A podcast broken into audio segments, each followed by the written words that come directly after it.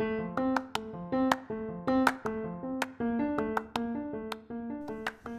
soy Fer y hay libros por leer.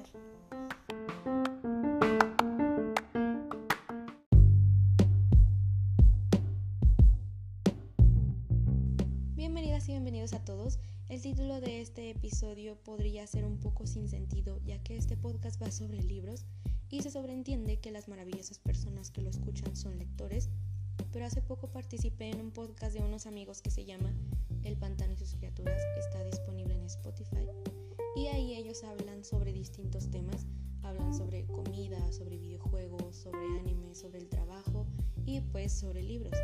Entonces ahí me preguntaron, entre otras cosas, qué es lo que recomendaría para poder leer más. Así que, bueno, yo sé que las personas que suelen escuchar este son lectoras, pero también está la posibilidad de que personas que no suelen tener el hábito de la lectura lo escuchen, lo cual aprecio mucho. Así que este episodio está dirigido precisamente para estas personas. Haré 5 consejos con el fin de motivar a leer, o si es que ya lees, pero no mucho, estos consejos probablemente te sirvan para incrementar tus lecturas. Comenzando con el número uno, que es conocer tu género. Si tienes la intención de comenzar a leer, te llaman la, atención los libros, pero cuando comienzas uno te aburre o de plano no te atrapa, es probable que ese género no sea para ti. Y una manera muy sencilla de saber cuál más o menos es tu género, a mí me funcionó, me sigue funcionando, es buscar un libro cuya trama se asemeje al tipo de películas o series que sueles ver más. Si por ejemplo te encantan series como The Witcher y no solo por Henry Cavill, tus libros probablemente sean los de fantasía. Y si te gusta mucho la serie española El Barco, tal vez lo tuyo sea más la novela negra. Analizando lo que sueles ver, eh, lo que te entretiene visualmente, es probable que sea más sencillo encontrar qué tramas en libros te van a llamar más la atención. Los siguientes dos consejos se podría decir que van de la mano. El número dos es tener un libro siempre contigo. Si vas a salir, puedes llevar un libro contigo y leer unos minutos libres en lugar de checar redes sociales. O lo mismo es que queremos llevar un libro pero no queremos maltratarlo o está muy pesado o simplemente no es cómodo estar cargando con el libro en físico. Está el consejo número 3, que es darle oportunidad a otros formatos. Hay opiniones muy divididas en cuanto a los formatos que existen de los libros. Están los de papel clásicos que conocemos desde siempre, los libros digitales y los audiolibros. Algunos creen que los audiolibros no cuentan como leer, pero quiero dar mi opinión al respecto. ¿Acaso no contaba cuando nos leían los libros de pequeños? ¿O qué sucede con las personas que tienen alguna clase de discapacidad visual? Hay estudios que demuestran que el proceso mental es exactamente el mismo. Si le das oportunidad a los audiolibros podrás conocer muchísimas otras historias mientras haces alguna otra actividad, mientras estás en el gimnasio, en el camino al trabajo, bueno, precisamente en estos momentos no, ¿verdad? Mientras estás en casa lavando trastes puedes escuchar un audiolibro y así puedes incrementar tus lecturas y ampliar el conocimiento de los libros.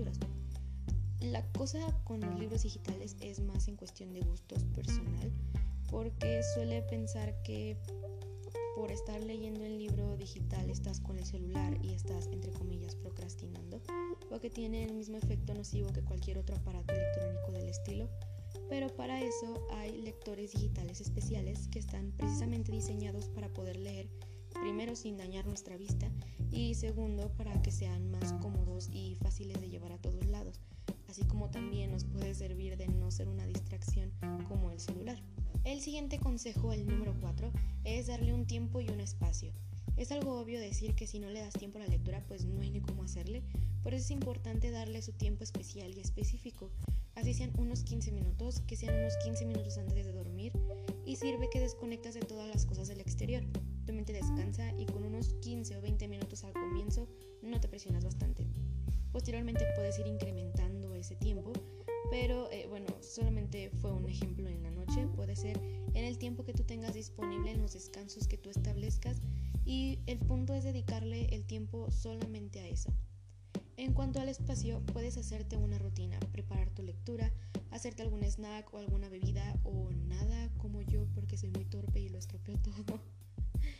Pero puedes sentarte, acostarte tranquilo en tu espacio y en tu momento para leer.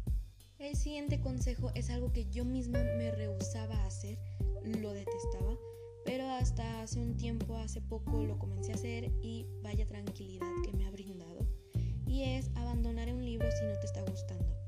Pasa que comienzas un libro y pues no te está atrapando, no te gusta para nada, pero te sientes en la obligación de terminarlo.